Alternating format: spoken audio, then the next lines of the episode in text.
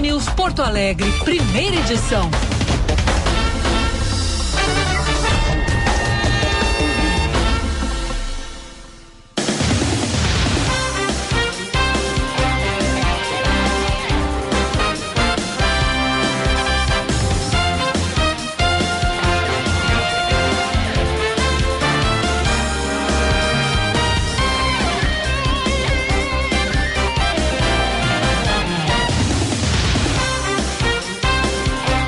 Horas 27 minutos. Bom dia, bom dia. Estamos iniciando o Band News Porto Alegre, primeira edição desta quarta-feira. Hoje, dia 5 de abril de 2023.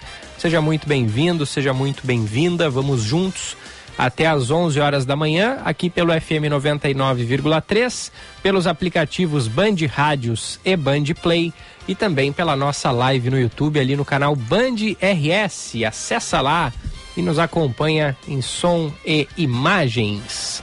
O nosso WhatsApp é o 51998730993 e também pode, é claro, participar ali pela live no canal Band RS. Abraço para o João Souza, para o Tony Linhares, para Lúcia Helena Mota Ernesto, Pessoal já entrando por ali e vai participando. Vamos nessa? Gia Costa, ao meu lado, me fazendo companhia mais uma vez. Bom dia, Gia. Muito bom dia, Gilberto. Bom dia a todos os nossos ouvintes que nos acompanham aqui na programação da Band News FM. Dia de temperatura mais amena, dia Coisa de boa, né? muita movimentação na editoria de polícia. É. Olha. Tem cinco operações em andamento. Cinco? Cinco. A gente estava fazendo o cálculo aqui agora há pouco nos bastidores, eu, tu e o Eduardo Carvalho, né, sobre as ações por hoje. São pelo menos duas da Polícia Federal, ou três, e duas da Polícia Civil, regiões aí metropolitana, Vale dos Sinos, norte do estado, também com inúmeras ações ao longo desta quarta-feira de pós-Inter estreando na Libertadores. verdade. Será que teve ressaca após aniversário, Giba? Olha, acho que talvez tivesse. O Inter tivesse vencido o jogo, né? Mas empatou e poderia até ter perdido. Vou te dizer, no primeiro tempo eu fiquei é, bem empolgado, achando que a vitória viria com uma certa tranquilidade, porque o primeiro tempo foi de amplo domínio, né? Sim.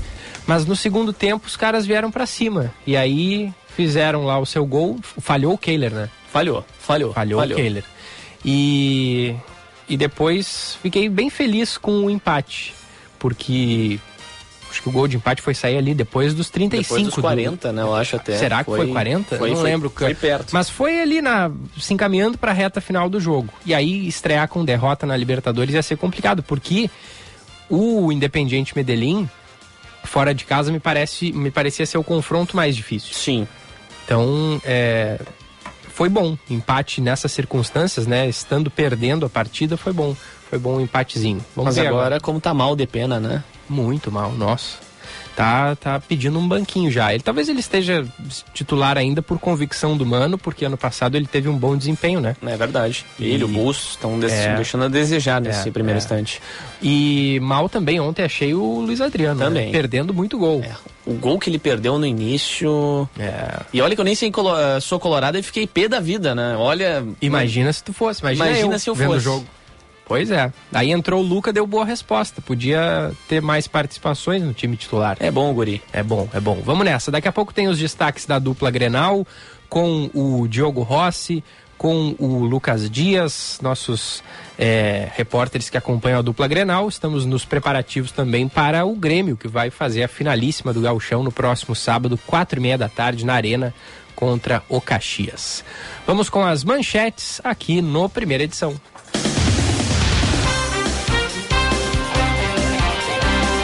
A Assembleia Legislativa Gaúcha aprovou por unanimidade o reajuste de 9,45% nos salários dos professores da rede estadual.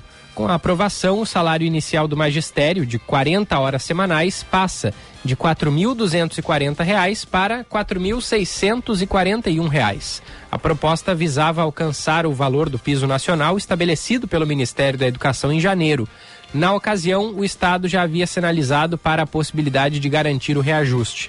Durante a tarde, no plenário, foram apresentadas três emendas ao projeto original. Uma do PT, PSOL e PCdoB para beneficiar os funcionários de escolas e aumentar o índice.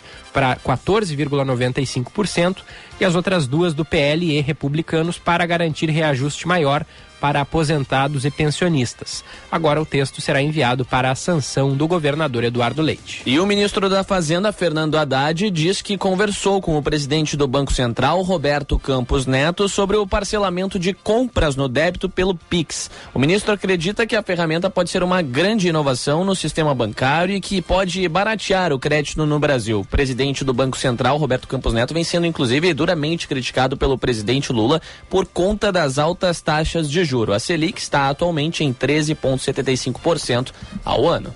O presidente ucraniano Volodymyr Zelensky chegou nesta quarta-feira à vizinha Polônia para fortalecer o apoio regional diante de uma nova contraofensiva que planeja iniciar nas próximas semanas.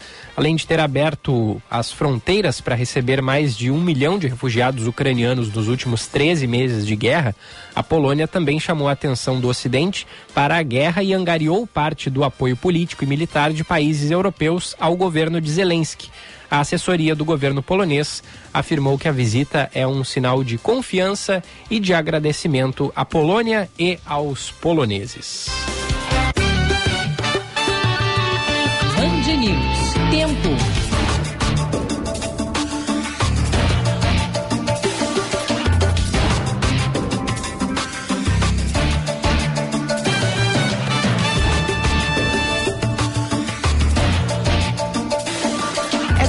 Quarta-feira amanhece com tempo fechado em grande parte do nosso Rio Grande do Sul. Em Porto Alegre, o céu está nublado, com previsão de pancadas de chuva no período da tarde, e as temperaturas variam entre 18 e 26 graus.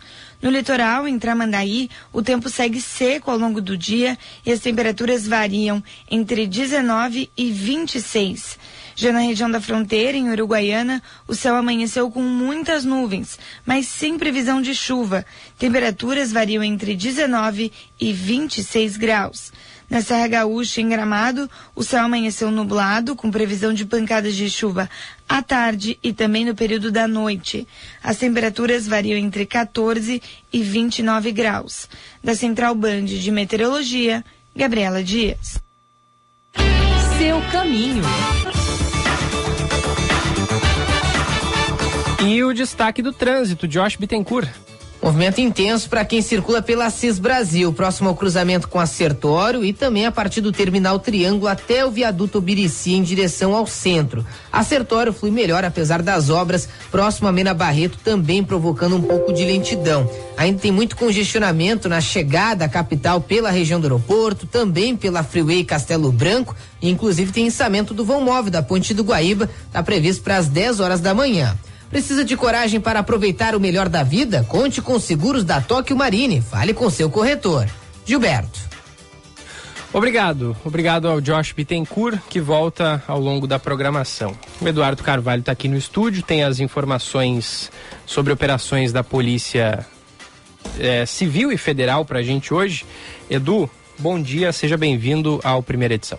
Bom dia, Gilberto, Jean, bom dia a todos que nos acompanham. Olha, são muitas operações na manhã de hoje, são pelo menos duas, aliás, três da Polícia Civil e duas da Polícia Federal. Vou começar com as operações que envolvem a Polícia Civil, Gilberto, ações de hoje principalmente concentradas na região metropolitana. A gente tem uma ação com foco maior em Porto Alegre e outra com um foco maior na região metropolitana. Aqui na capital gaúcha, o trabalho é do DENARC, o Departamento de Investigação dos Crimes envolvendo o narcotráfico. O foco é no condomínio, no conjunto habitacional Princesa Isabel, aqui pertinho da João Pessoa, ali na Avenida Princesa Isabel. É um ponto que serve como berço de surgimento de uma das principais facções do Rio Grande do Sul, a facção que atua muito fortemente no Vale dos Sinos. E hoje o trabalho do Denarc é para aprender armas e drogas referente a uma grande investigação. Uma investigação que já dura vários meses e que tem como foco criminalizar lideranças e as principais atuações desse grupo. Conversei mais cedo com o delegado Gabriel Borges, ele que é o responsável por essa investigação,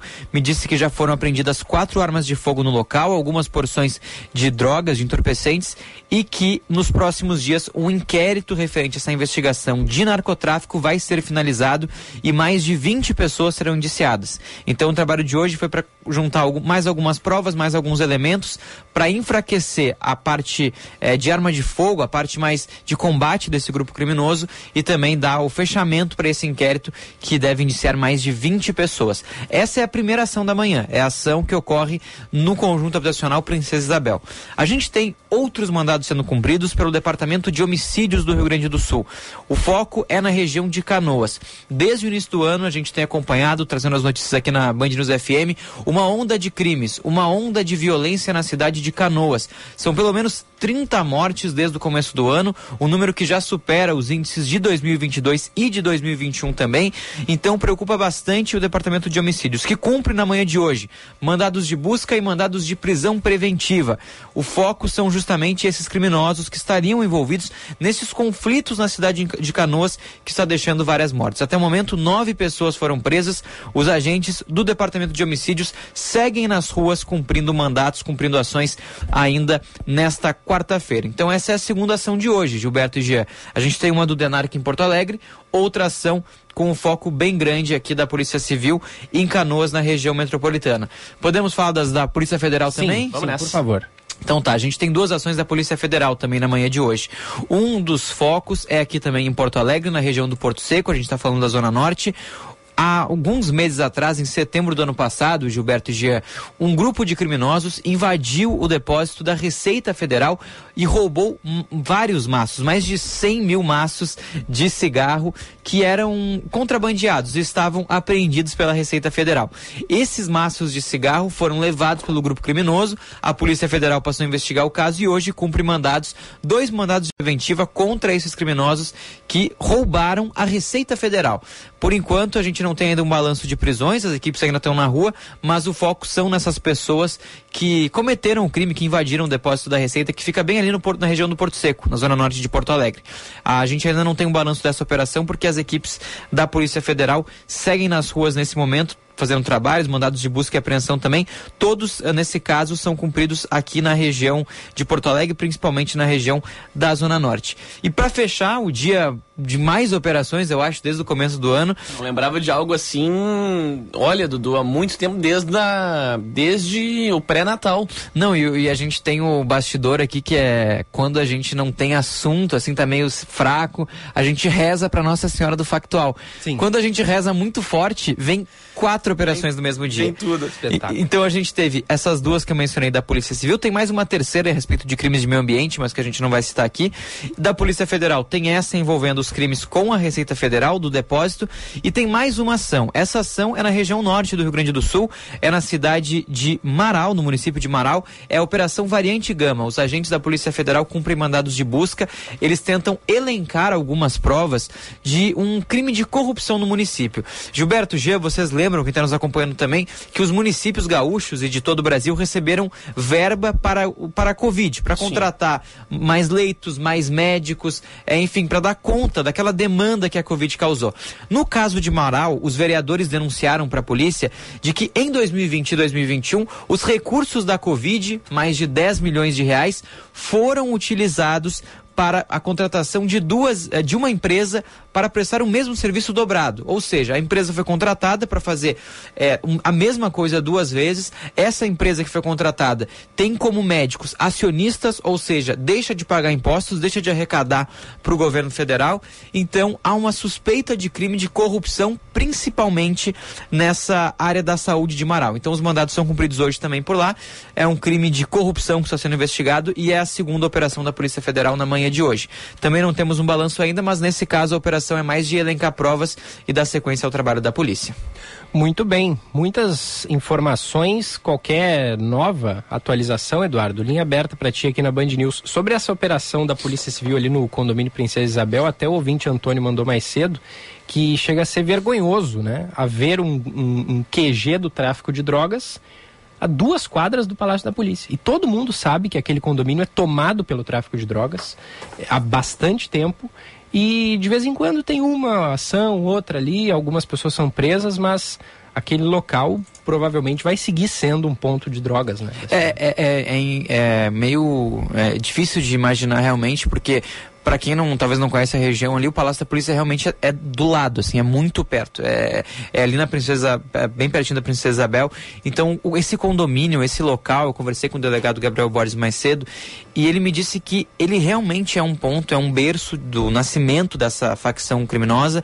Tem muitos uh, traficantes que moram nesse condomínio e que usam aquilo ali como local para guardar armas, para guardar drogas. Pensa que hoje foram apreendidas quatro armas de fogo de alto calibre. Então imagina o potencial de estrago que eles poderiam fazer, é né? quase como uma fortaleza, né, Dudu e Gilberto? É. Sim, eu não sei se vocês lembram, no ano passado a gente teve aquele conflito entre facções aqui no Rio Grande do Sul. Aí uma facção que atua em Porto Alegre atacou a outra na Zona Sul e essa facção revidou no QG do grupo, uhum. que é o condomínio Princesa Isabel, uhum. com uma granada.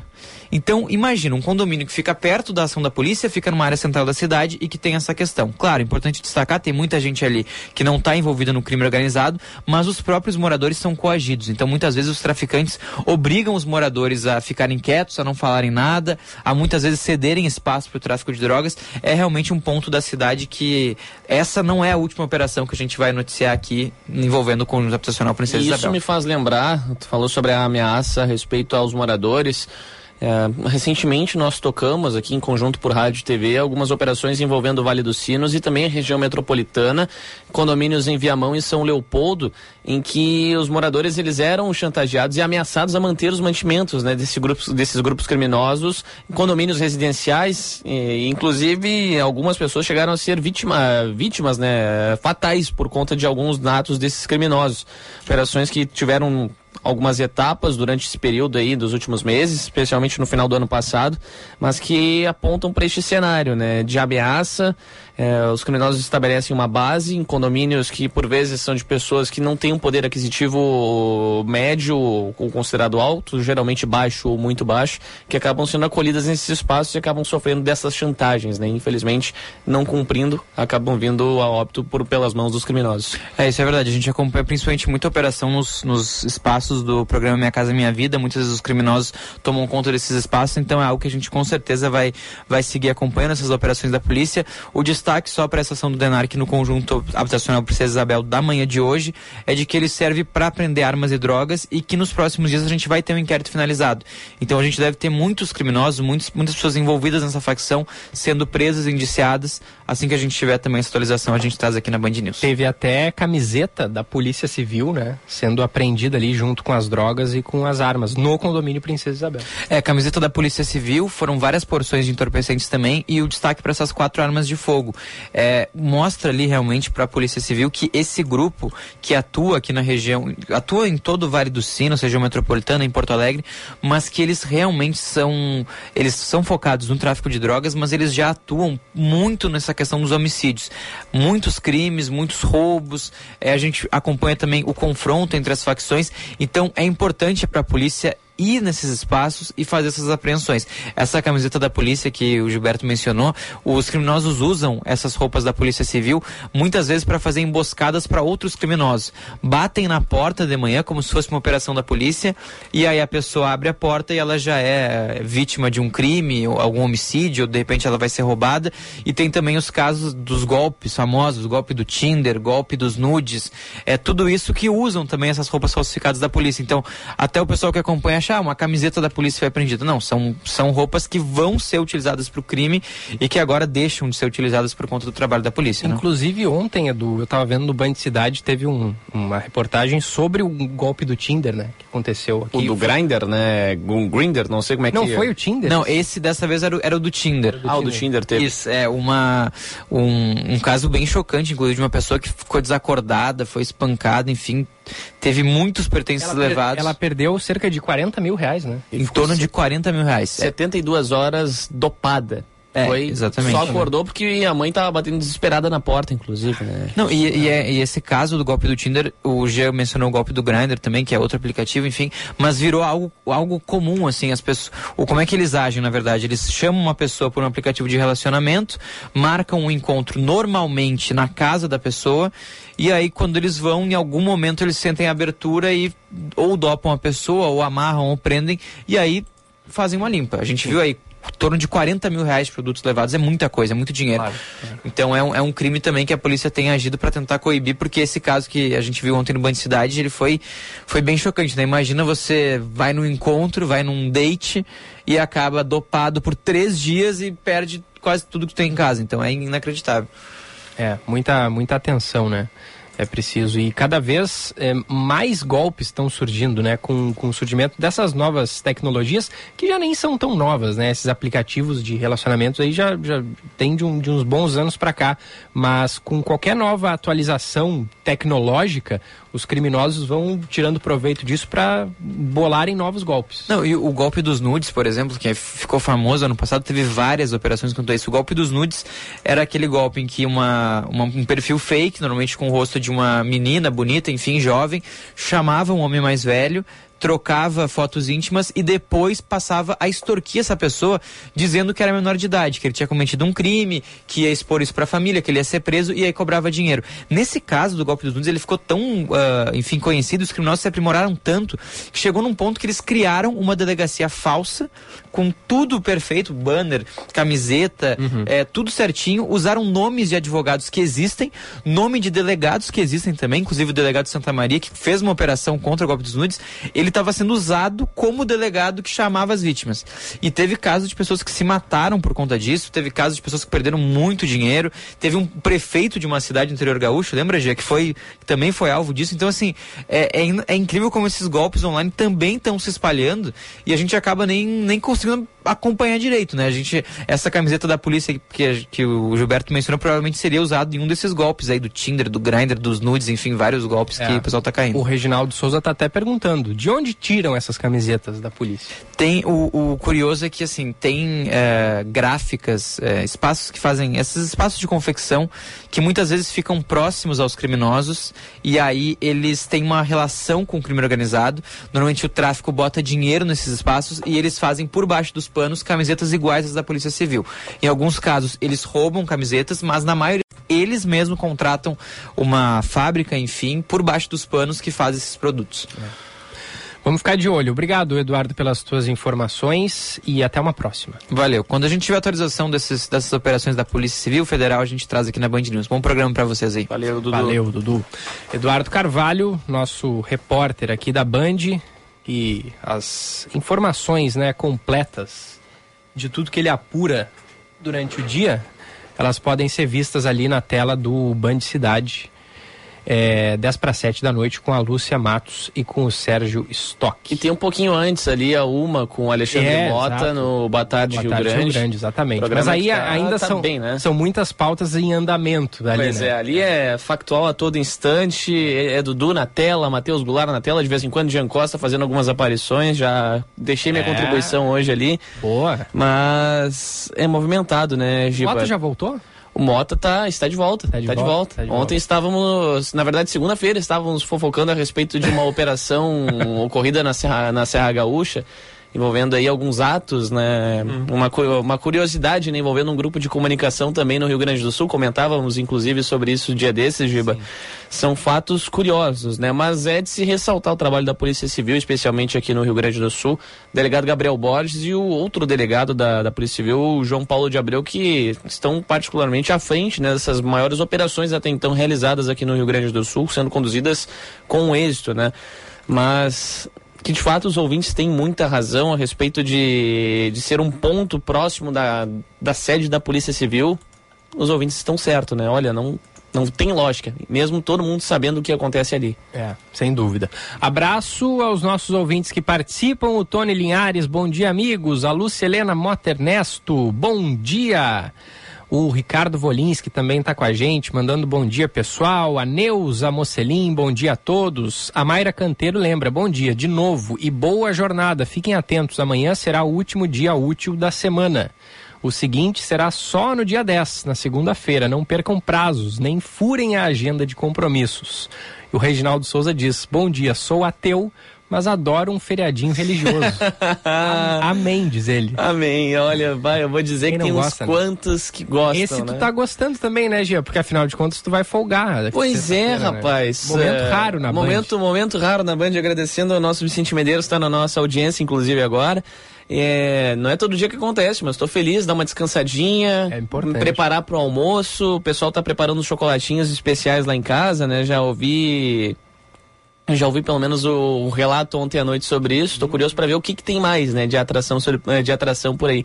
Mas só respondendo ao, a, a Neuza, teve um momento aqui na live Ah, sim, ela Que- perguntou por que, que a gente tava rindo, né? que um microfone simplesmente saltou no rosto do Eduardo Carvalho, pegando É, todo mundo de surpresa por aqui. A gente Tem- não conseguiu a gente uma. botou A gente botou a câmera extra aqui pra aparecer o Edu sem tirar a imagem do Jean.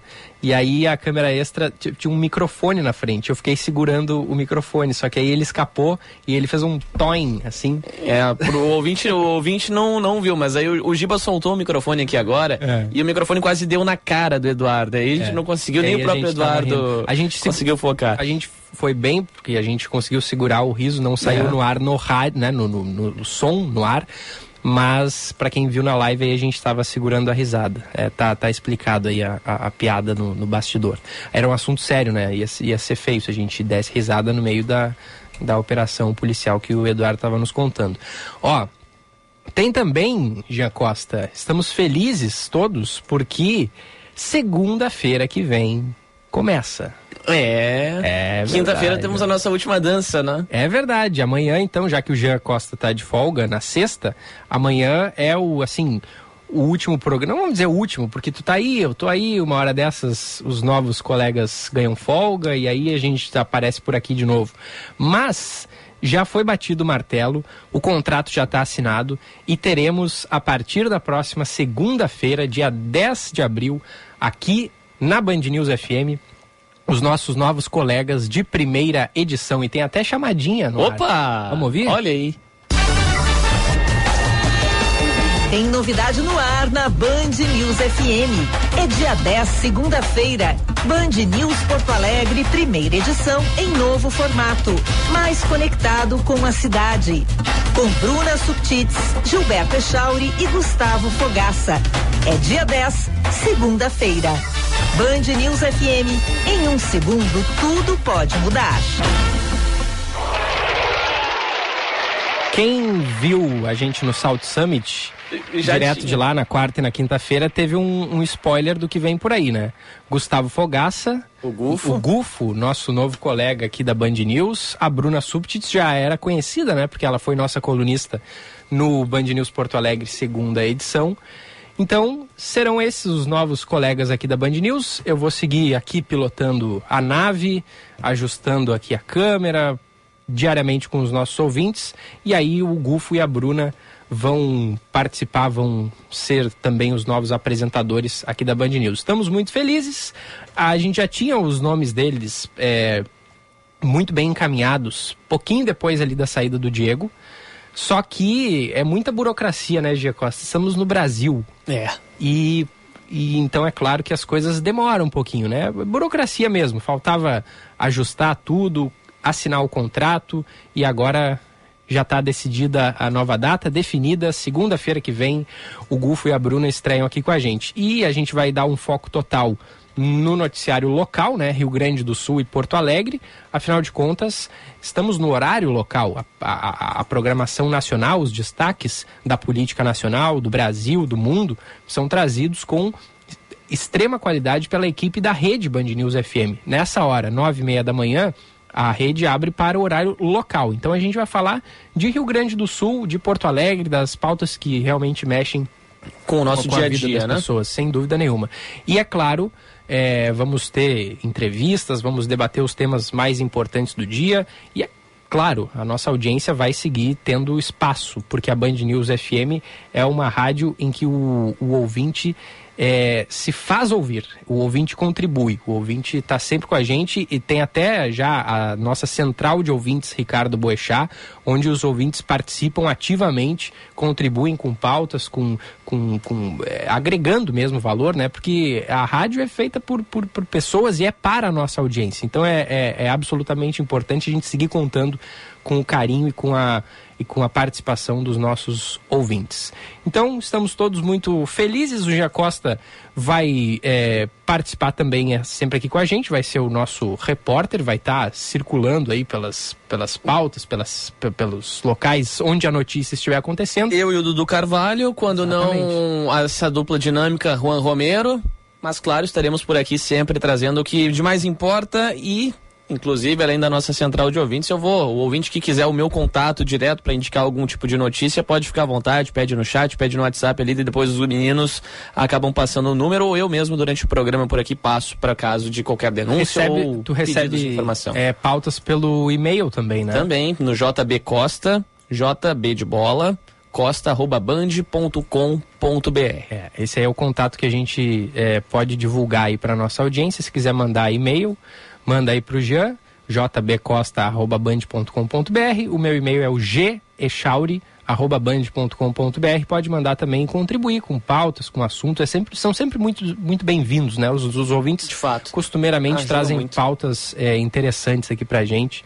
E, e, absolutamente pertinentes. E é importante, né, Giba, a gente destacar que muitas vezes, além do rádio, elas acabam saindo para a TV também, né? Alguns casos por aqui de denúncias, inclusive, é importante a gente pontuar há casos em que a coisa acaba, infelizmente, não andando, né? Por N motivos. Mas de vezes, eh, de vezes em vezes, como diria, como diria o outro, é, a como coisa flui. A coisa flui. E acaba gerando na TV, que tem todo esse impacto também, né? Do audiovisual, do que é visto não só ouvido. Então, são coisas que a gente vai trabalhar um pouco mais, intensificar isso aqui, a, aproximar esse contato. Eu nem sei se, eu, eu acho que nem, eu até daria o meu número no ar, mas não pode, né, se eu não me engano. Eu acho que tem. Olha, não é questão. aconselhável. O, Boe, o Boechat fazia, mas eu jamais é. serei Boechat. Não, não. Com todo respeito. Não, não, não, temos nem essa, essa pretensão. Não, nem tenho. É, e aí, então. É, o, o, o, nosso WhatsApp segue aí à disposição dos nossos ouvintes, também a live, o pessoal participa bastante e manda pautas pra gente. Vamos nessa? São 9 horas e 58 minutos. Gia Costa, a gente vai falar hoje também, ao longo do nosso programa, sobre o caso da dengue, né? Porque a dengue é algo que está preocupando bastante e e tá sendo, estão sendo desenvolvidos. É, explica melhor para a gente é, essa questão dos mosquitos que eles vão ser colocados é, em circulação, digamos assim, né? Exato. E, e, a gente vai falar logo mais com isso, é, sobre isso com a Luciana Medeiros, né? Que é coordenadora de operações dos programas da saúde Oxitec. Ela é bióloga, doutora em biologia funcional e molecular. E so, sobre esse assunto dos mosquitos. Como é que, como é, que é exatamente? É uma situação atípica, né, Giba? Primeiro que a gente sabe que o mosquito transmissor da dengue, ele acaba sendo a fêmea, né? Que é o mosquito que, que, que, que dá a picada, consequentemente acaba trazendo a contaminação e que pode trazer diversos prejuízos à nossa saúde. Só que a Santa Casa de Misericórdia aqui de Porto Alegre está fazendo uma parceria com uma empresa do setor privado justamente para lidar com esse impacto da, do mosquito. É uma medida inovadora que busca combater essa proliferação dos casos de dengue. A gente sabe que em Porto Alegre os números são preocupantes, só que Porto Alegre ainda está atrás de outros municípios do interior do estado, como é o caso de Encantado, que é quem registra até então o maior número né, de contaminações confirmadas até este primeiro momento no Rio Grande do Sul. O que, que a instituição está fazendo? Está utilizando uma técnica que envolve o uso de mosquitos machos geneticamente modificados em laboratório para frear o avanço da doença. Diferentemente dos mosquitos fêmeas, que se alimentam do sangue humano e transmitem o vírus, eles não, eles não transmitem, não picam, né? E, portanto, não são transmissores da dengue. Essa ideia da, da Santa Casa de Misericórdia, em parceria com a empresa, a Ozitec, é de que os mosquitos sejam liberados no ambiente e se reproduzam com as fêmeas. Com isso, a prole gerada não será capaz de se desenvolver até a fase adulta, ela morre um pouquinho antes. Então, isso acaba interrompendo o ciclo de vida do mosquito transmissor. É algo que a gente vai buscar trazer com mais detalhes por aqui para nossa audiência. Muito bom, hein? E é muito bacana porque teve um exemplo utilizado em um município do interior de São Paulo que registrou uma queda expressiva nos dados, né? Então, de dengue, de casos de dengue, né? Então, é importante a gente contextualizar uma medida adotada pela, pela Santa Casa de Misericórdia por aqui que serve de exemplo para outras instituições, quem sabe adotarem no futuro. Muito bom, muito legal. Essa, inclusive, pode ser a nossa boa notícia do dia. Vamos esperar para rodar a vinheta quando a gente for conversar com a com a Luciana, que é uma das responsáveis por esse projeto. 10 horas em ponto, vamos aproveitar então, fazer o nosso intervalinho, tá na hora. Na sequência a gente fala da dupla Grenal. Ontem o Inter estreou com empate na Libertadores, o Grêmio segue os preparativos para a final do Campeonato Gaúcho. Vamos falar também sobre a redução na venda de peixes, porque o estado pode ter o menor volume de vendas de peixes em uma década até o final desta Semana Santa de 2023. Tem números da Associação Brasileira de Bares e Restaurantes também, é, que a gente vai trazer na sequência.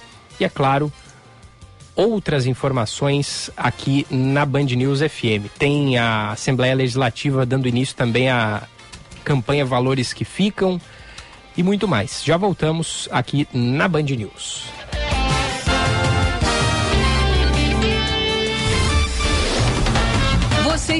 Ouvindo Band News Porto Alegre, primeira edição.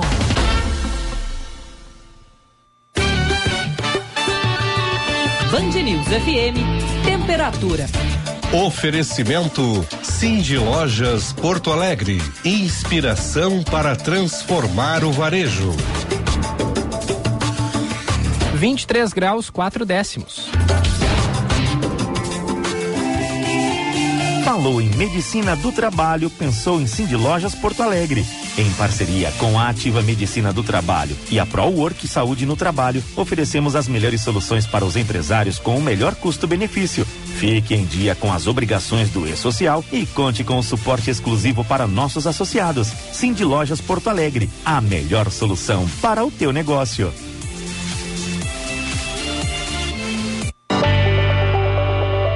MBA e especialização PUC RS. Últimos dias para garantir sua vaga neste semestre. São diversas opções de cursos em todas as áreas do conhecimento, nas modalidades presencial e online.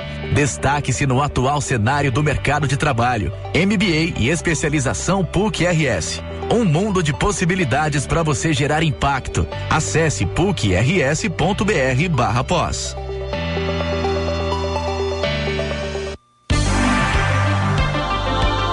Você sabia que os vírus influenza, causadores da gripe, sofrem mutações de um ano para o outro? Então não perca tempo e faça já sua vacina. Seu cuidado hoje protege você e quem você ama o ano inteiro. Nas clínicas e vacinas Unimed, você tem toda a qualidade e segurança que precisa para imunizar toda a família. Aqui tem confiança em cada dose. Aqui tem Unimed.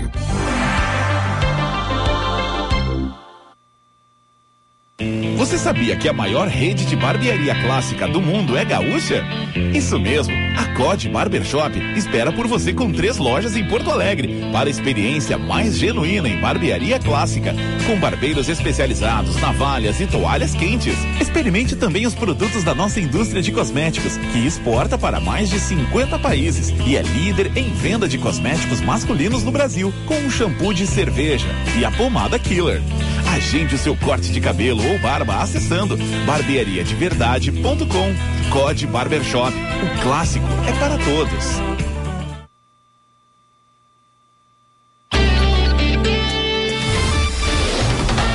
Você está ouvindo Band News Porto Alegre, primeira edição.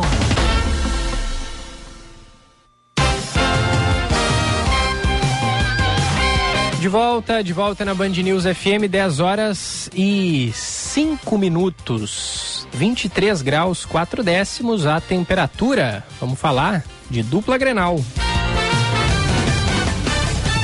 Futebol. Oferecimento Super Alto BR. Única concessionária Ford em Porto Alegre e Pelotas. Com um gol do maestro Alan Patrick, o Internacional empatou em 1 a 1 na estreia da Libertadores da América ontem na Colômbia contra o Independiente Medellín. Fala Diogo Rossi. Na estreia da Copa Libertadores da América, o Inter ficou apenas no empate contra o Independiente Medellín jogando no Atanásio Girardot. Alan Patrick marcou o gol colorado que deu o placar final ao jogo. O ponto deu ao Inter tranquilidade para jogar a segunda partida contra o Metropolitanos em casa. Porém, o Inter foi bastante cobrado pela atuação que não foi tão boa, mas em especial pela quantidade de gols perdidos. O técnico Mano Menezes estava um tanto quanto irritado após o resultado da partida, em especial com os questionamentos que foram feitos pela atuação do Internacional. No bastidor, o Inter quer esquecer 2022 e focar apenas em 2023, mesmo que as atuações de momento não estejam agradando o torcedor e, em especial, o ambiente do Internacional. Fabrício Busto será avaliado depois de ter sentido posterior da coxa direita. Informações do Inter com o repórter Diogo Rossi, direto de Medellín. E com o Grêmio, Matheus Dávila. O Grêmio trabalha nesta quarta-feira de olho no Caxias e com a possibilidade de contar com reforços. Afinal de contas, Kahneman está correndo no gramado e nutre a expectativa de voltar ao time. Quem está de volta aos treinamentos de fato é o volante Felipe Carbajo. Ele reforça o tricolor na final, na grande decisão, onde mais de 25 mil ingressos já foram vendidos. O centroavante André, jogador que estava no Ercílio Luz, foi contratado. Desembarcou em Porto Alegre, fez exames médicos e teve um rápido contato com o Renato. Aos 21 anos, ele chega para ser uma alternativa. Contrato de empréstimo até o final do ano, com o valor estipulado para a compra fechado entre as partes. Com as informações do Grêmio, Matheus Dávila.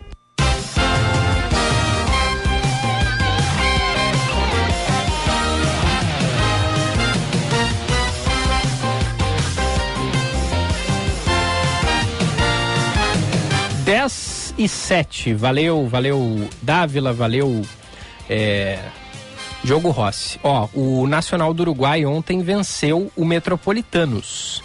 O Metropolitanos, vamos combinar, né? É o time. É o azarão do grupo. É o, é o time que está lutando para não ser rebaixado no campeonato venezuelano. Então, provavelmente seja o saco de pancadas de todos. Com a vitória do Nacional ontem, o Nacional está em primeiro lugar no grupo B da Libertadores, com três pontos. Aí o Inter está em segundo com um, Independiente Medellín também um, Metropolitanos zero. E 2 é, a 1 um foi a, a partida é, na Venezuela, 2 a 1 um para o Nacional. E, Jean Costa, do lado do Grêmio, o tricolor bateu um recorde histórico de sócios, está se aproximando da marca dos 100 mil. O clube alcançou 93.867 associados, ultrapassou a sua maior marca, que havia sido lá em 2017, Jean Costa. Pois é, são números expressivos, né, Giba? Em relação ao Grêmio, o efeito não poderia ser outro, né? Senão Luiz Soares. Ah, é verdade. Venda de camisetas aumentou bastante. É, o tricolor tá, tá com tudo, né? E agora tem tudo para ser é, campeão gaúcho mais uma vez. Olha, tá confiante? Olha, co olha que a cobra fuma, já diria Denis Abraão, já diria Denis Abraão. Esse, nosso... esse elenco tem cabelo no peito?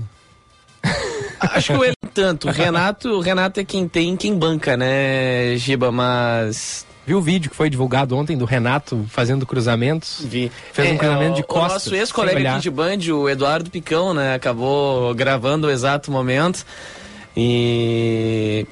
Então acabou chamando a atenção. O Renato, o Renato cruzando melhor que muitos laterais direitos por aí, né? Importante a gente salientar esse ponto. E no vídeo que circulou bastante por aí, o Renato faz um cruzamento. E aí o não sei quem que tá lá na área cabeceou, sem goleiro, sem nada, cabeceou pra fora. Não, olha, eu não consegui identificar quem era o jogador, mas aí né? ele pede desculpas no vídeo pro Renato. Ah, não sei o que, eu cheguei, cheguei, cheguei atrasado. Dá, um, dá uma desculpa ali e o Renato pega no pé dele, né? Mas é, o Renato parece que reconduziu o Grêmio em questão de, de vestiário, né, né, Giba? Agora no futebol, assim como o Inter, também está devendo. Eu não duvido nada do, do Caxias sendo campeão, acho que seria bacana. É, mesmo, eu, eu vou te dizer que até torço um pouquinho mais para que isso aconteça, porque não é todo dia que os clubes do interior acabam sendo valorizados. O Caxias tá, só não está invicto porque perdeu para o Grêmio no primeiro turno no, no Centenário. Vem jogando mais do que muitos clubes aí do, ah, do interior do estado, principalmente, mais até eu eu digo que o Inter, apesar de, ter, de ser um elenco inferior, Sim. jogou mais que o Grêmio em alguns momentos desse campeonato também. E jogou mais que o Inter, tanto é que eliminou o Inter. É. É. E por falar no, no, no Inter, sobre o jogo de ontem, tava vendo aqui alguns ouvintes reclamando que o Pedro Henrique precisa ser titular, né? Precisa, tá na hora. Afinal O de Wanderson não contas, tá bem também. É, é o, o Pedro Henrique é o, é o goleador do, do time no ano. É, entrou e, e, e- mudou bastante ali o, a, a- a figura do Inter. E a, a questão é, né? O Wanderson, ele, ele me, me parece ser bem importante também. Eu, eu até gostaria de ver o Wanderson de um lado, o Pedro Henrique do outro e na frente algum centroavante. Pode ser o Luiz Adriano quando tiver mais embalado, pode ser o alemão, o Luca entrou muito bem ontem. Mas talvez assim o time fique um pouquinho faceiro demais, né? Esse é, acho que é o principal problema é, do Mano Menezes hoje. Porque o Maurício também, ele se mostrou já um jogador importante. Ontem não fez uma grande partida. O Depena também é um cara da confiança do Mano, mas não está numa fase boa. Vamos ver, né? Tem, tem alguns, algumas dúvidas, algumas questões para acertar aí o, o Mano, que eu acho tá, que faz um bom trabalho. O Mano, já vi várias pessoas também nas redes sociais pedindo a saída do Mano, depois da eliminação para o Caxias no Galchão, porque o Mano não serve, porque isso e aquilo. Calma lá. A gente sabe da de, de, como é ruim um time que fica mudando de técnico a toda hora, né? E não, não acho que deva ser uma eliminação em Campeonato Gaúcho que, que deve fazer com que o Mano saia. Desde que chegou no ano passado, ele vem fazendo um belo trabalho, mudou a, a cara do Inter no ano passado, foi vice-campeão brasileiro e perdeu para o Melgar, é verdade, mas é, o, o, trabalho como um todo do Mano Menezes eu considero bom e torço para que ele fique, para que ele permaneça no Inter. Tem algumas coisas que precisam ser ajustadas, né? Como essa, talvez, do, do Pedro Henrique, que é o melhor jogador do Inter no ano, talvez junto com o Alan Patrick. Acho que os dois dividem aí essa, essa, esse, essa liderança aí no, nos melhores desempenhos. Mas é, os melhores têm que jogar, né? Concordo, tô de acordo, é. completo. Agora, Giba, vamos mudar rapidamente de assunto, assunto grave. Eu sei que normalmente a gente foca aqui muito em Porto Alegre, no Rio Grande do Sul, mas em Santa Catarina, no município de Blumenau, é, hoje pela manhã, quatro crianças foram mortas em um ataque a uma creche.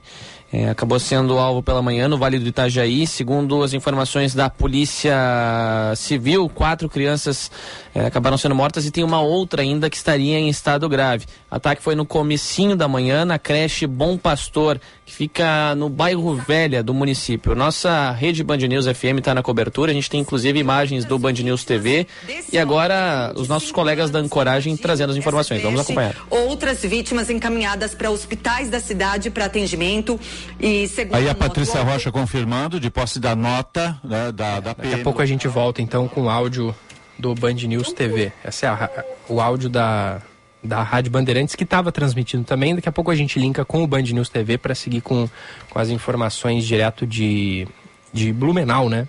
Isso. Em Blumenau, Santa Catarina. Triste notícia, né? Mais uma vez. É...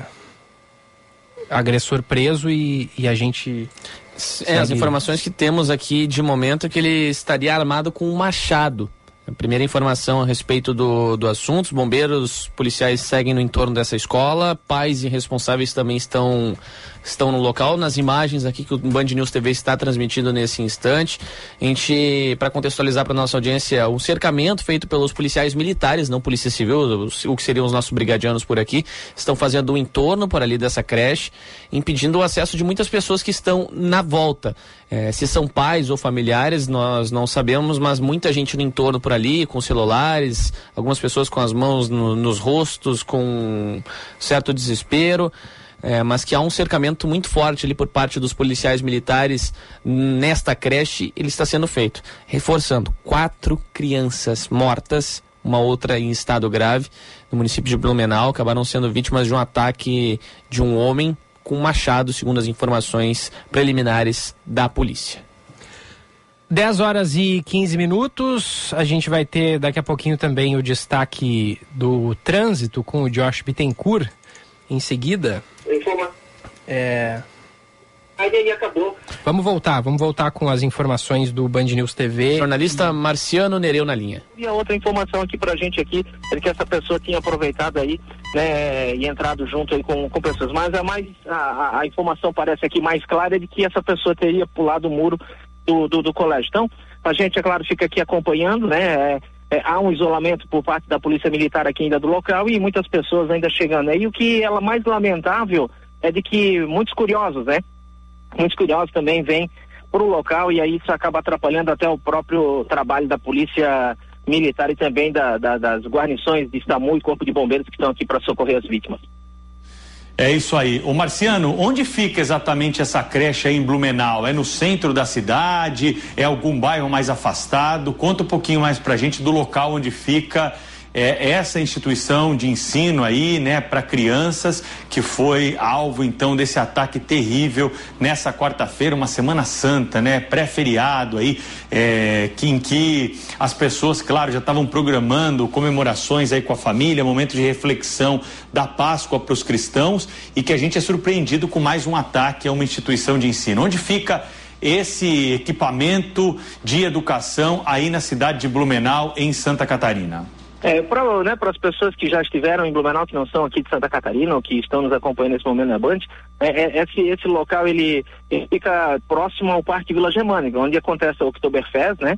É, muitas pessoas que vêm de ônibus aqui, onde é que os ônibus ficam estacionados, a cerca de cinco minutos é, a gente acaba chegando a essa, essa creche. Né? É no bairro da Velha, um dos bairros mais importantes também da cidade de Blumenau, e ele fica justamente na avenida mais importante do bairro da Velha, que é a Rua dos Caçadores, né? Numa, numa transversal com posto de gasolina com uma movimentação muito grande ao lado, inclusive, né? Porque esse posto de gasolina fica ao lado da creche, né? Numa rótula onde é que tem uma movimentação muito grande dentro da cidade, né? E esse e, e, e, e para a gente dizer, é, fica 10 minutos, né, de carro do centro da cidade de Blumenau. Então, é uma creche, como eu falei, é uma creche particular, onde é, existe todo um investimento, inclusive, né, por parte do, da, dos donos da creche na, na, questão da própria segurança.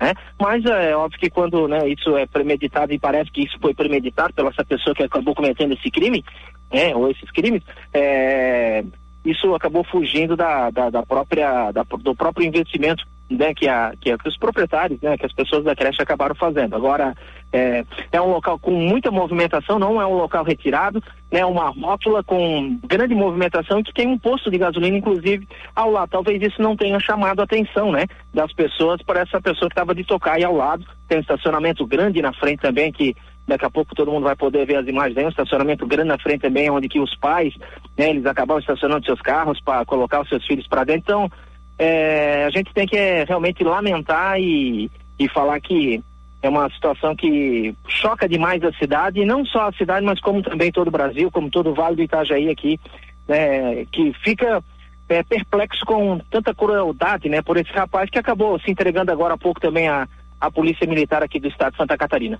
O Marciano, é, de fato, dói no fundo do nosso coração a gente olhar a aflição desses pais, olhar a realidade, né, imaginar a cena dessas crianças que hoje saíram de casa para buscar ali segurança, entretenimento, né, conhecimento numa creche, numa escola, os pais que muitos precisam trabalhar o dia todo e precisam do apoio de creches como essa e essa realidade, infelizmente, que está mudando no Brasil, da violência nas escolas desse tipo. Agora, algum informação sobre quem seria esse homem que invadiu covardemente essa creche, pulou o muro dessa creche nessa manhã, uma creche particular aí do Vale do Itajaí. É, a gente sabe apenas que é um homem de 20 anos, segundo nota da polícia, e que ele se entregou, Pedro.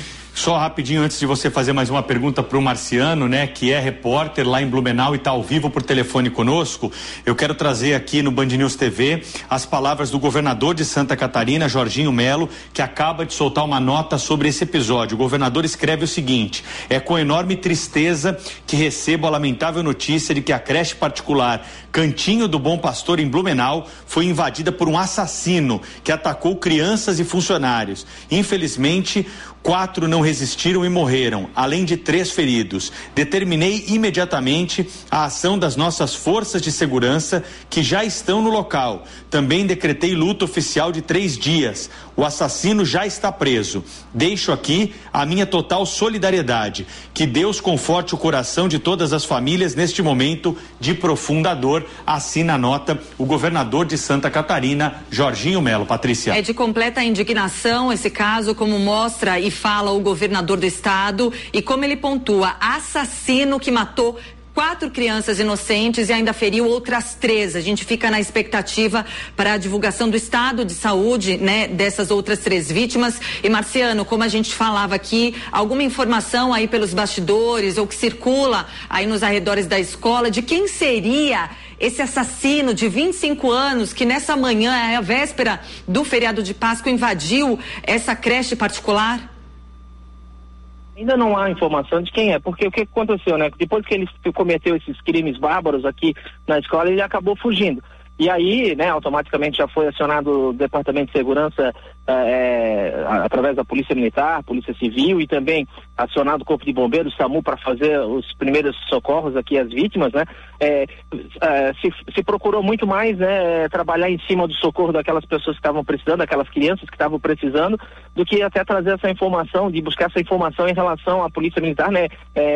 colocou, claro, seus homens aí a, a, a caça, né, desse assassino, para pegá-lo, mas ele acabou se entregando aqui nas proximidades, inclusive, né, nas proximidades aqui de onde é que aconteceu, aconteceu o crime. Mas a, a própria polícia, devido a tanta comoção e revolta da população, né? Não divulgou para onde é que ele foi levado ainda, se sabe que ele vai para a Polícia Civil e não divulgou ainda informações do que faz esse esse cidadão, do que que ele, do que se ele trabalhava, se ele não trabalhava, o que que ele fazia. A única informação é realmente a idade dele que já foi divulgada aí através da nota oficial, mas há inclusive aí, né? É, não há nesse momento aqui a, a localização de onde é que ele está sendo levado, até por causa de tanta revolta que tem aqui na cidade e dessa comoção toda que está pegando aqui a cidade de Blumenau e o Vale do Itajaí. Então assim por enquanto, né, a gente, é claro, daqui a pouco a gente vai buscar essas informações também para atualizar e saber quem que era esse assassino aí que acabou entrando. Vamos lembrar que aqui em Santa Catarina, e isso acabou mexendo também aqui com a cidade de Blumenau, né? É, há dois anos atrás, a cidade no oeste de Santa Catarina também aconteceu um fato muito parecido. E isso acabou é, fazendo com que o município da cidade de Blumenau também fizesse investimentos nas creches públicas, né? Com câmeras e, e com reforço na, nas escolas do município. Não que essa escola não teria, essa escola, né, a princípio ela tem toda a segurança, Inclusive, né, eu tinha a minha sobrinha que estudava nessa escola, ano passado eu fui buscar ela um dia lá, né, e tinha todo um, um procedimento com travas no portão, né, não podia entrar os pais para dentro da escola, tinha que receber os filhos na porta. Então, assim, era uma escola que aparentemente ela trazia toda a segurança. Foi um crime premeditado e, e que esse cidadão que cometeu esse crime, possivelmente ele estava estudando uma maneira de poder furar os bloqueios que estavam impostos aqui. Mas as informações ainda do que fazia, o que, né, quem era né, esse assassino ainda não foram divulgadas oficialmente pela Polícia Militar daqui do estado de Santa Catarina.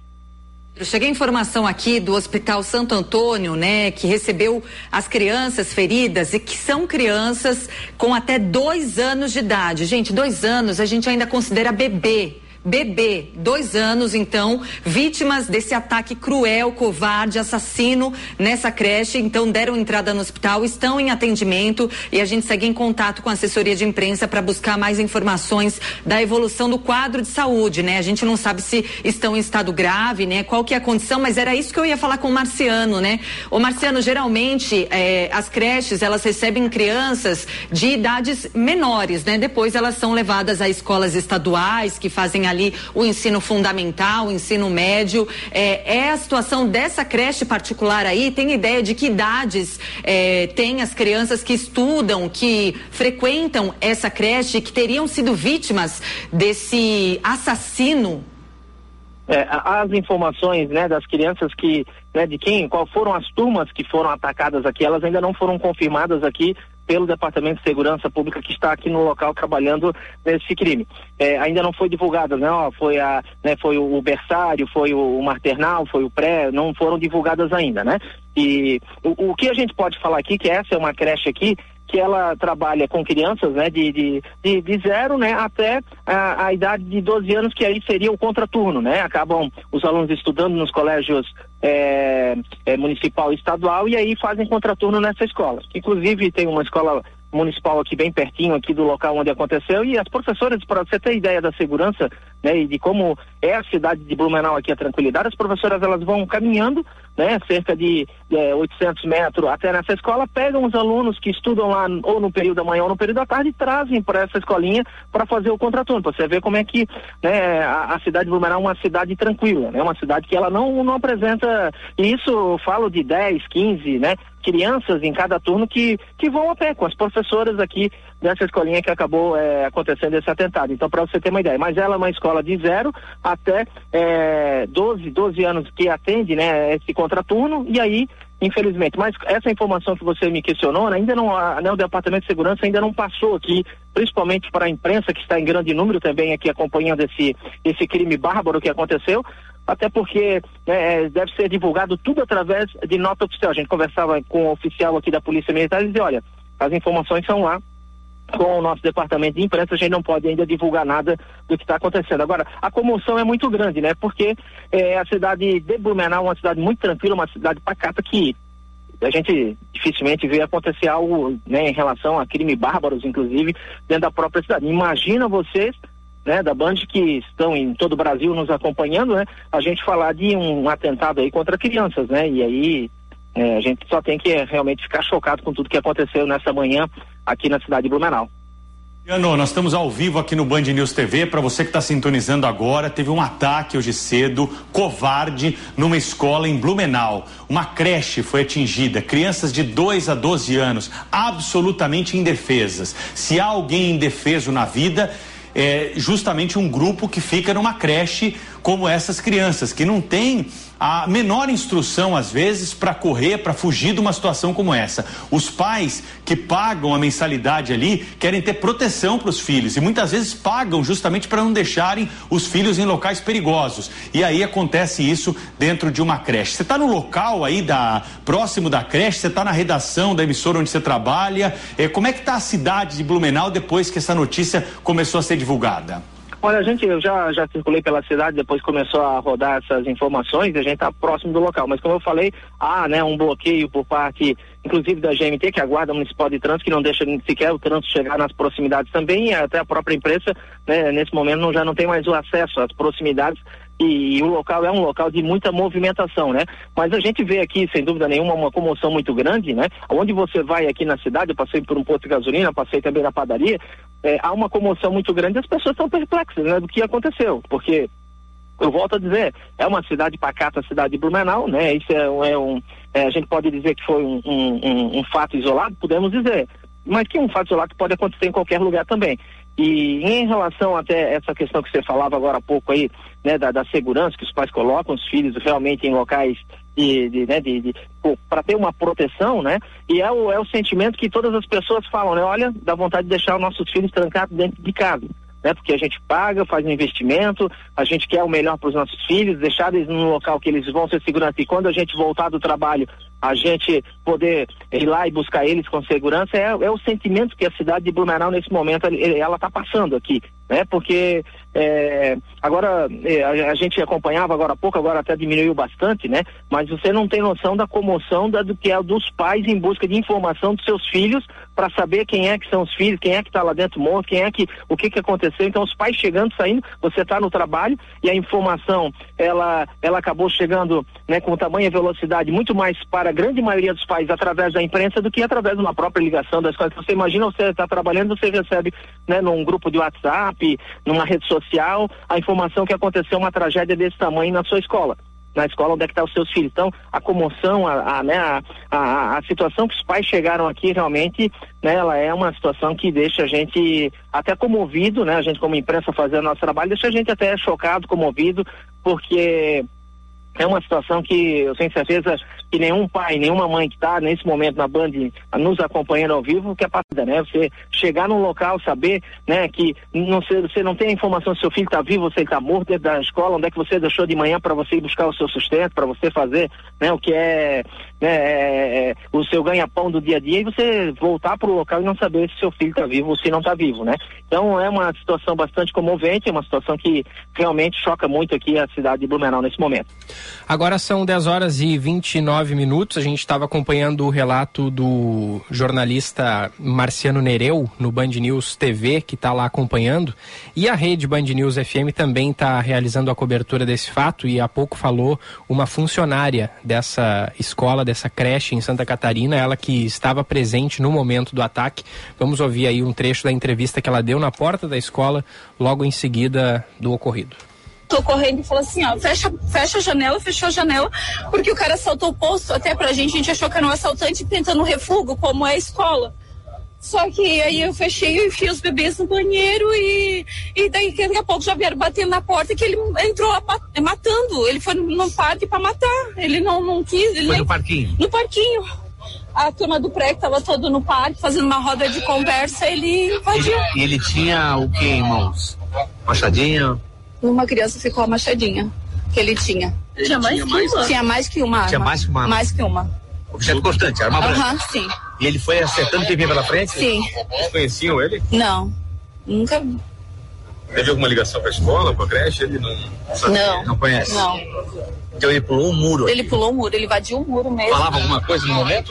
Não sei, que eram as outras professoras que estavam. Eu fiquei trancada ali na minha sala com os pequenos e liguei pra polícia, liguei pro bombeiro, né, pedindo ajuda. Então esses golpes foram no parque? Foram no parque. Ele logo saiu, ele tentou entrar em alguma sala? Não sei, não sei te dizer, não Ela sei. ficou, né, Eu fiquei tran- trancada, tranquei os bebês e refuguei os bebês. saiu, já não tava mais ali? Não, não tava mais. Qual foi a cena que a senhora viu depois que acabou ele indo embora? Terror, terror. Aquela cena que você nunca imagina ver um dia na vida e eu vi. Obrigado pela participação. Essa é a Simone, que trabalha na creche já há cinco anos, e nós estamos numa transmissão aqui, acompanhando as imagens e abrindo aqui os microfones eh, do portal Alexandre José. É o portal que está lá ao vivo, fazendo essa live. É o próprio, né? Trazendo, que é o próprio jornalista que está trazendo as informações e acompanhando esses relatos, como o da Simone. Simone, como eu disse, funcionária da creche. Ela descreve o momento em que esse homem vinha do posto de combustíveis, exatamente aquele posto onde trabalhava o nosso o, o Maurício. Maurício, com quem a gente conversou agora há pouquinho. Diz que ele saiu do posto de combustíveis, pulou o muro, adentrou, portanto, eh, o pátio da creche e no pátio mesmo promoveu os ataques. É, portando mais de uma arma, né? Pelo relato da Simone, não apenas um machadinho, mas tinha mais de uma arma em mãos. Não houve disparos. Portanto, se havia arma de fogo, ela não foi utilizada, mas que sim ele portava outras armas. Ela rapidamente trancou ali, se trancou na sala junto com as crianças. Eh, na tentativa de proteger ali as crianças e se proteger, fechou inclusive janela para que ele não pudesse ver que havia crianças lá dentro. E foi aí que ela disse que os golpes aconteceram do lado de fora, enquanto ela fazia a ligação chamando socorro e chamando a polícia. Filme de terror, cena terrível, né, que presenciou infelizmente essa funcionária. E ela diz que do lado de fora ali das atividades eram, era feita uma atividade de roda. Então a gente pode deduzir, né, que se trata não se trata de bebês, mas talvez crianças que consigam já caminhar para poder participar desse tipo de atividade. Foram essas ah, as vítimas, né? Crianças foram o alvo desse ataque terrível. Elas estavam participando de uma atividade de roda na área externa. Então, dessa creche, creche Cantinho Bom Pastor. O assassino chegou pulando o muro e, na sequência, ele saiu, né, Sheila, e foi até o batalhão da Polícia Militar para se entregar. Exatamente, o décimo batalhão. Há pouco, o delegado geral da Polícia de Santa Catarina, Ulisses Gabriel, disse que eh, estão trabalhando homens da Delegacia de Repressão a Crimes de Informática que já começam a extrair informações do telefone deste homem que se entregou e também de computadores, porque querem identificar se há mais algum participante, se mais alguém participou ou tramou esse plano e onde ele teve informações, né? Então, eh, já há essa tentativa de buscar mais elementos na tentativa de eh, compreender, se é que é possível compreender, porque eh, nos escapa, né? A gente falar de uma barbaridade como essa, nos escapa. É, o, o que é chocante é que aparentemente esse homem tinha como alvo as próprias crianças. né? Partiu para cima dessas próprias crianças pequenininhas que, que brincavam de de roda. A, o governo do, de Santa Catarina eh, diz que esse homem, embora ainda não identificado publicamente, tem passagem pela polícia, né? ele já tem uma ficha criminal e anuncia que, que daqui a instantes nós teremos uma, uma coletiva de imprensa, não há um horário específico, mas teremos uma coletiva de imprensa com a atualização das informações. O que temos são quatro corpos, quatro mortos, não sabemos ainda de, de quais idades, mas sabemos que há crianças entre as vítimas, crianças pequenas de 3 a 7 anos de idade, pessoas que, que entraram há pouco na escola voltam ao- aos prantos, são amparados por amigos, os policiais continuam realizando aquele cordão de, de segurança para a entrada e saída de pais, de pessoas conhecidas e das viaturas que se acumulam ali na, na rua em frente à, à cantinha do Bom Pastor. Muitas, muitos carros de polícia, muitas viaturas, muitas ambulâncias.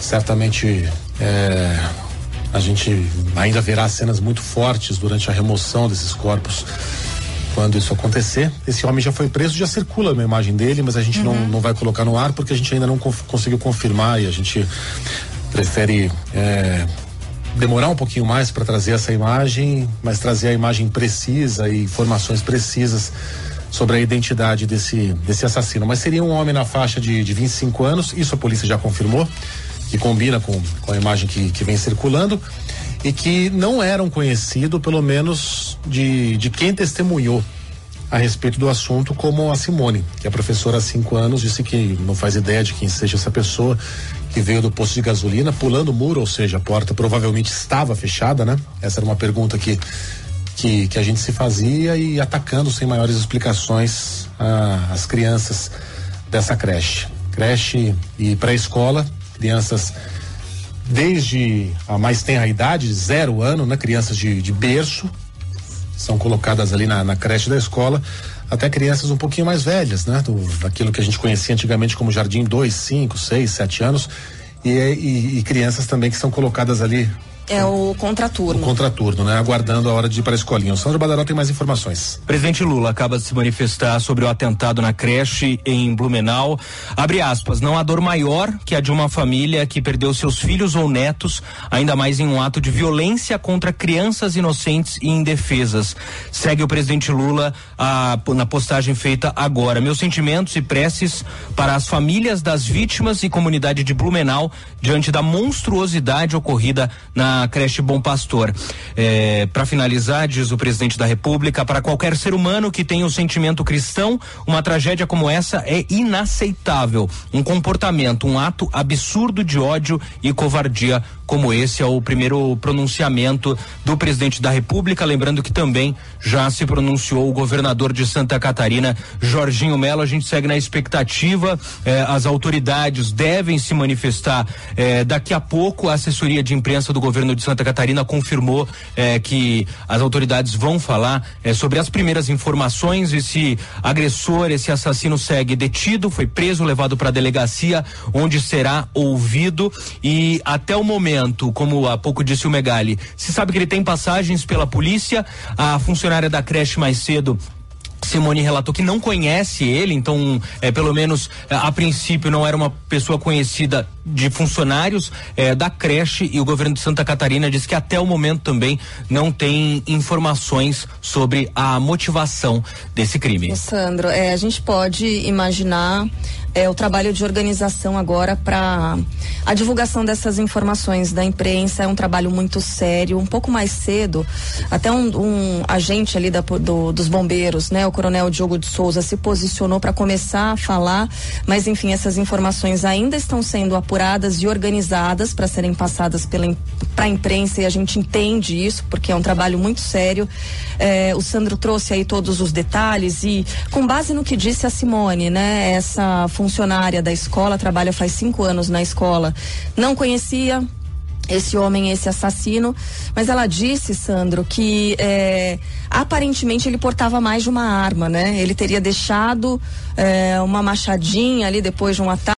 Tinha ainda outras armas. A gente não tem ainda essa confirmação, né, do número de armas que foram usadas, mas ao que tudo indica, nada de arma de fogo. É, a gente não tem a confirmação. O que a gente tem até o momento em relação ao que foi utilizado nesse crime são as informações das testemunhas, o que é falado ali. Ainda não há um, fora a nota oficial, eh, não há um posicionamento em relação a- aos detalhes do crime. Esse homem foi preso, ele deve ser ouvido, passar por todo o procedimento e aí para ter os detalhes de como ocorreu essa ação. Informações ainda sobre eh, os detalhes do crime, só de eventuais testemunhas, e como você falou, tem essa expectativa para uma fala, eh, uma coletiva de imprensa das autoridades, mas a gente já co- acompanhou situações como essa e é o momento de atender eh, familiares, primeiro atender a ocorrência, atender familiares, a gente viu diversas vezes nas imagens eh, pais, mães, eh,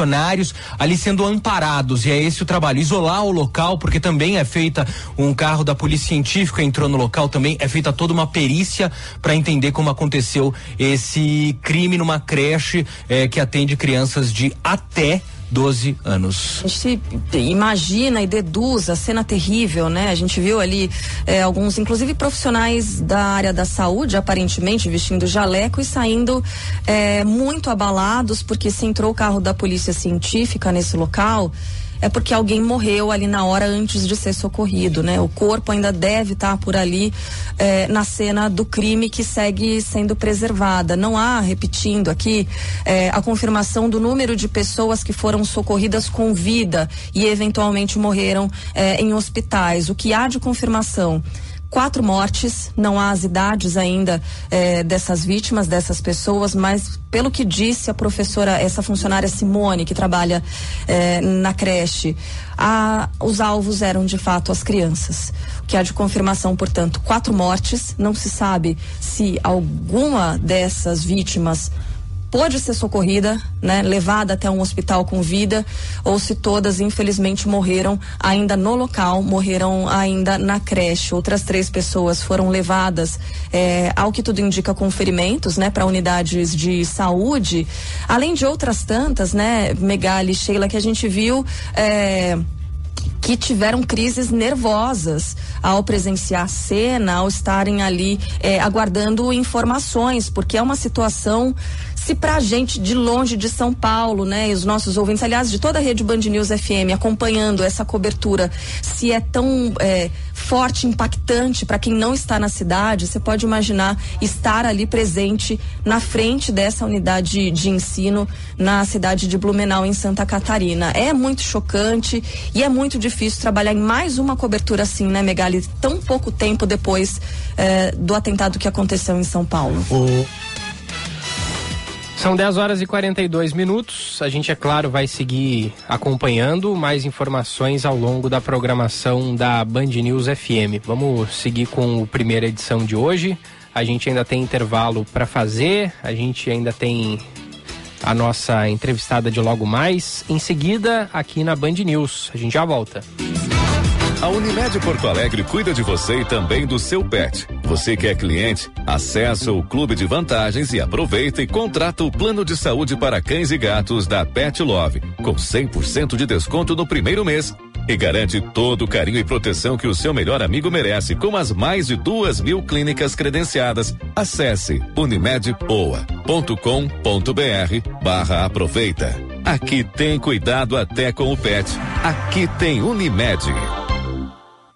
O verdadeiro interesse em algo é transformador. Quando há interesse, o desenvolvimento acontece. Desenvolver pessoas significa encontrar soluções que atendam seus interesses. O ICP desenvolve pessoas e facilita negócios, de forma individual, em grupos, para pessoa física e empresas. Agende uma conversa de descoberta para desenharmos sua trajetória de desenvolvimento profissional ou para sua empresa. Siga arroba ICPPoa e www.noicp.com.br. Agende-se. Evento presencial. Dia 5 de abril, das 12 às 14 horas. O Tá na Mesa será com Cláudio Guinter, presidente Steel Brasil. Informações e transmissão pelas nossas redes sociais. Participe. Realização Federação. Apoio Rádio Band News. Você sabia que a maior rede de barbearia clássica do mundo é gaúcha? Isso mesmo. A COD Barbershop espera por você com três lojas em Porto Alegre para a experiência mais genuína em barbearia clássica, com barbeiros especializados, navalhas e toalhas quentes. Experimente também os produtos da nossa indústria de cosméticos, que exporta para mais de 50 países e é líder em venda de cosméticos masculinos no Brasil, com o shampoo de cerveja e a pomada Killer. Agende o seu corte de cabelo ou barba acessando barbeariadeverdade.com. Code Barbershop. O clássico é para todos. Tem novidade no ar na Band News FM. É dia 10, segunda-feira. Band News Porto Alegre, primeira edição, em novo formato. Mais conectado com a cidade. Com Bruna Subtits, Gilberto Echauri e Gustavo Fogaça. É dia 10, segunda-feira. Band News FM. Em um segundo, tudo pode mudar.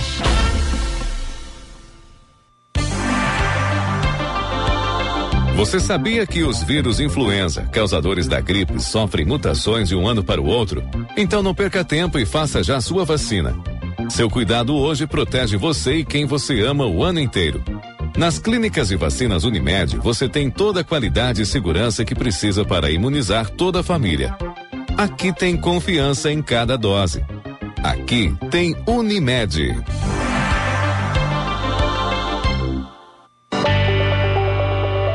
MBA e especialização PUC RS. Últimos dias para garantir sua vaga neste semestre. São diversas opções de cursos em todas as áreas do conhecimento, nas modalidades presencial e online.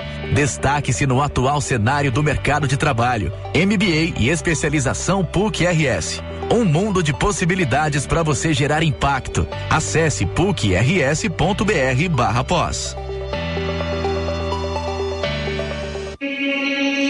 Fotografia no Rio Grande do Sul tem nome e sobrenome: Antares Martins. O fotógrafo das celebridades e especialista em moda, editoriais, publicidade e mídias sociais. Antares é reconhecido em todo o Brasil por captar a essência e a personalidade de cada pessoa. Seu olhar sensível e atento aos detalhes o torna um ícone da fotografia contemporânea. Marque seu ensaio.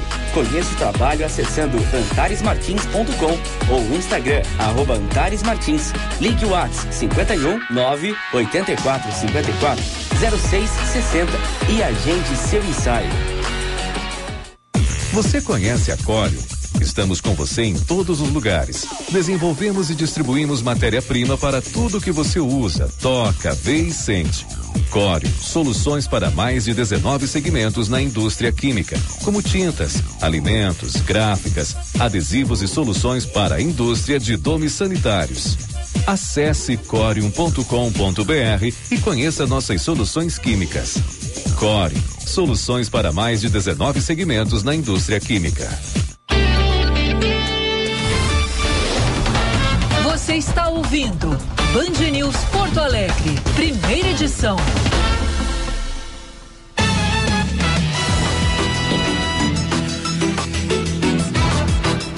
Estamos de volta, esta é a Band News FM, este é o primeira edição desta quarta-feira, agora 10 horas e 47 minutos, 24 graus a temperatura em Porto Alegre. A gente estava trazendo há pouco, né, essas informações muito tristes desse ataque a uma creche em Blumenau, onde um sujeito entrou, pulou o muro, matou quatro crianças e depois se entregou à polícia. As informações vão chegando ao longo da manhã. A gente vai trazer, é claro, a cobertura completa logo mais. Mas agora a gente muda de assunto, né? É difícil às vezes virar a chave, né, Jean? É bem difícil. E, e a gente seguir tocando, é, seguir trabalhando, assim, tocando o programa normalmente depois de um caso tão triste como esse. Mas vamos, vamos fazer isso porque já está na linha conosco a Luciana Medeiros, que ela é coordenadora de operações de campo dos programas de saúde da Oxi, na Oxitec. Ela é bióloga, doutora em biologia funcional e molecular, e ela vai falar é, com a gente a respeito do assunto que falamos mais cedo, né, Gia, sobre esses mosquitos geneticamente modificados, que eles serão utilizados em um projeto para conter justamente o avanço da dengue aqui no estado, né? Luciana, é, bom dia, obrigado por atender a Band News, seja bem-vinda. Olá, Gilberto, bom dia, obrigada pela oportunidade de falar com você. Estou aqui um pouco também triste com todos os últimos acontecimentos, mas vamos falar então do Aedes aegypti agora. Vamos nessa. Bom, é, Luciana, explica pra gente, então, para quem está ligando o rádio agora, não pegou o que a gente falou mais cedo, como é que funciona esse projeto, gente? Gilberto, é, o Aedes do Bem, ele é uma tecnologia criada pela Oxitec. A Oxitec existe já há 20 anos, né? É, a tecnologia foi criada lá na Universidade de Oxford e já está há 12 anos no Brasil fazendo é, o desenvolvimento desse produto, né? Nós tivemos o lançamento comercial, então ele veio a público é, em outubro de 21, no início da temporada de verão é, do, de 2021, exclusivamente para o estado de São Paulo, que é onde a nossa fábrica se situa.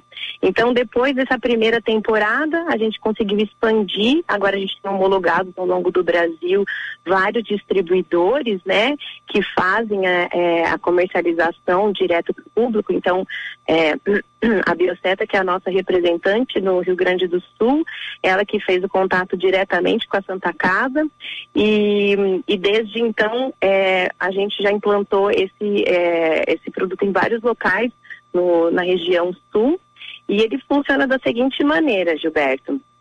Essas caixas do bem, elas são instaladas estrategicamente de acordo com a infestação local, né, conforme o que o cliente necessita, ou mesmo os dados que uma prefeitura consegue é, no, nos, nos é, informar, né? Então, uma região que tem alta incidência de dengue ou uma região de alta infestação, já que nós tratamos diretamente a infestação de mosquitos local, né? Então, essas caixas são distribuídas, cada caixinha aproximadamente libera mil mosquitos e esses mosquitos são apenas machos. E aqui eu faço, né, um, um, um abre aspas, né, para explicar que machos não picam. Esses machos, então, eles vão ser responsáveis pelo tratamento da região e não oferecem nenhum tipo de perigo. Então, esses machos saem das caixas do bem, encontram as fêmeas do ambiente, que são as grandes responsáveis pela picada, pela né, disseminação de doenças, e essas fêmeas, logo após cruzarem com os machos do bem, vão fazer a oviposição dos criadouros de acordo com a natureza delas normal. Só que o detalhe é que esses ovos vão eclodir machos e fêmeas e só os machos sobrevivem até a vida adulta. Então, ao longo do tempo do tratamento, significa que é, só machos sobreviverão, diminui a população de fêmeas e, consequentemente, a população de Aedes aegypti no local tratado. É, coordenadora Luciana, bom dia, Jean Costa aqui. É, um dos pontos que me chamou a atenção é que, essa, que esse projeto muito legal, ele já está em prática em um município de São Paulo é, e que apresentou inclusive uma redução no número de casos de, de dengue. Né? Na, ver, na verdade, o, a quantidade de mosquitos, Aedes aegypti, chegou a ter uma queda muito expressiva. E eu gostaria de saber sobre essas caixas dos mosquitos modificados geneticamente, são quantas que, que foram disponibilizadas aqui para essa parceria né, que temos em Porto Alegre com a Santa Casa de Misericórdia e quantos desses mosquitos do bem cabem dentro destas caixas né, que serão disponibilizadas? Então, comentando sobre a parceria com o município aqui do estado de São Paulo, que é Indaiatuba, a gente teve dados muito importantes, né? A gente está lá já há cinco anos fazendo projeto de parceria com a prefeitura. E no ano passado a gente publicou um artigo científico no finzinho de 2022 que a gente conseguiu comprovar os 96% de supressão. Então, o que, que esse dado significa? Que vamos dizer que, mais didaticamente, se a gente tinha 100 mosquitos no início do tratamento em uma área, ele se reduziu a quatro no final do tratamento. Né? Então, isso é muito expressivo, é muito importante e é, Indaiatuba se configura uma, uma das cidades que tem o melhor controle de é, vetores, né, na região é, municipal de Campinas. Então, assim, é, os dados epidemiológicos são uma consequência, é claro, né, mas a Oxitec sempre se preocupa muito em é, acompanhar os dados de infestação local, porque é onde a nossa tecnologia efetivamente acontece, né? Essa é a, é a primeira é, resposta. em relação à Santa Casa, o projeto com a Santa Casa começou no início desse ano e a gente trata cinco pontos de liberação que configuram em dez caixas, né? Essas caixas, elas são tem uma inteligência, né, na hora de fazer a distribuição e a estratégia de tratamento. Então, a gente faz uma visita técnica, né, nosso distribuidor, no caso, né, a Bioceta, ela faz uma visita técnica, entende quais são as áreas mais críticas, áreas que o, que o AIDS do bem pode se distribuir mais homogeneamente ao longo das áreas e daí instala essas caixinhas. Por isso que são cinco no terreno, né, onde fica o Hospital da Santa Casa. Então, cada caixinha libera em torno de mil mosquitos de maneira intercalada. Então, eles não são liberados de uma vez só, né? Vocês não vão ver uma nuvem de mosquitos ao redor da área, né? Então, essas caixinhas, ela tem um ciclo de 28 dias e a partir da, da ativação, né, que a gente coloca água dentro da caixinha, os ovinhos que estão lá dentro vão eclodir é, quase que nas próximas 12 horas, né? E depois disso, de 10 a 14 dias, começam a sair os primeiros adultos. Então, até o 28 dia, então, do 14 ao 28 dia do ciclo, a gente libera gradativamente mosquitos na área, né? Então, são 10 caixinhas que liberam homogeneamente mosquitos que fazem a patrulha, vamos dizer assim, ao redor das áreas do hospital, garantindo mais segurança para quem estiver por ali, as milhares de pessoas que circulam é, ao redor do hospital. Lu, é, Luciana, o, em quais regiões, quais cidades do, do Brasil que hoje já estão contando com essa com, com esse avanço, dá para dizer assim, né, no, no, combate à dengue? Olha, Gilberto, fico muito feliz em dizer que a gente tem já caixinha instalado em todo o Brasil. Então, essa expansão que a gente fez nessa temporada, a gente abriu homologação né, de distribuidores ao longo do Brasil. Então, a gente tem distribuidores em todas as regiões do Brasil, desde o Amazonas até o Rio Grande do Sul. Muito bem. Luciana Medeiros, muito obrigado por atender aqui a Band News. Parabéns por esse trabalho, viu? E a gente deseja aí um, um bom trabalho e mais sucesso ainda para vocês. Obrigada, Gilberto. Só queria dizer que isso faz parte de um grande movimento do bem. A nossa missão é trazer qualidade de vida para as pessoas, que as pessoas se sintam mais seguras. E a Oxitec está muito feliz em tudo, todos os resultados, essas parcerias que a gente tem fazendo. E vamos conseguir chegar no Brasil e entregar é, segurança e o AIDS do bem para todo mundo. Grande abraço. Abraço. Tchau, tchau. tchau, tchau. 10h56, reta final do programa. Vamos. A, aproveito, né, já para trazer nesse programa que é tão. Hoje, especialmente, foi tão pesado. É, envolvendo esse ataque à creche lá em Santa Catarina, essa é uma boa notícia, uma né? Bela notícia. Então, né? é, essa que a gente acabou de trazer aí da, da, da Luciana, do, do, dos mosquitos geneticamente modificados para travar o avanço da dengue. Então a gente roda a boa notícia do dia de hoje. Notícia do dia. Oferecimento Unimed Porto Alegre. Cuidar de você. Esse é o plano. E em todo o Brasil já, como disse ela, né? Esses mosquitos geneticamente modificados atuando, né? Estão por aí. Estão estão é, fazendo aí ó, a, a, cruza com a fêmea para que nasçam esses novos mosquitos e aí as fêmeas não chegam até a fase adulta, né? E consequentemente não há a transmissão da doença. É um projeto que tem início agora em Porto Alegre, que teve um índice extremamente expressivo no município de Indaiatuba, no interior de São Paulo, queda de 96% né, na quantidade de mosquitos da Aedes aegypti, e é um processo que aparentemente é complexo, mas o resultado sai em tempo rápido, né, em, tempo, em um tempo muito prático, né, Gilberto? Então, a ser implementado, quem sabe um dia a gente possa ver a dengue sendo erradicada, quem sabe? Quem sabe? Dia, no Band News Porto Alegre, primeira edição.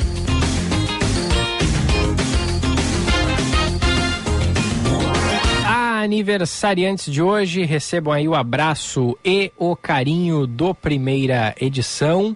Parabéns ao Rafael de Carvalho, parabéns ao Marcos Vinícius Santos, o Fabiano Pires dos Santos, o Enéas da Silva, a Paola Carniel, Bruno Padilha, a Catiele Klering, a Laura Seger, Agatha Calil, também de aniversário hoje, Flávia Gil, Rafael Miller da Rocha e também Deixa eu dar uma olhadinha aqui. A Sofia Ávila Cunha. Parabéns a todos e feliz aniversário. É, pra Sofia mesmo que eu ia dar os, o, o, parabéns aqui, o bom dia de hoje, né? Ela bota aqui, me chamo Sofia Ávila Cunha, estou de aniversário hoje, 30 anos. Um beijo pra ela, parabéns, Sofi.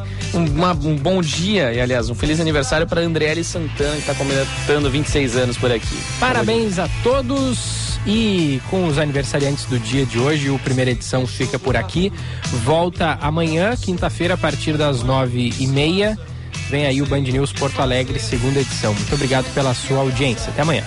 Se une pra esquecer um feliz aniversário para mim ou pra você.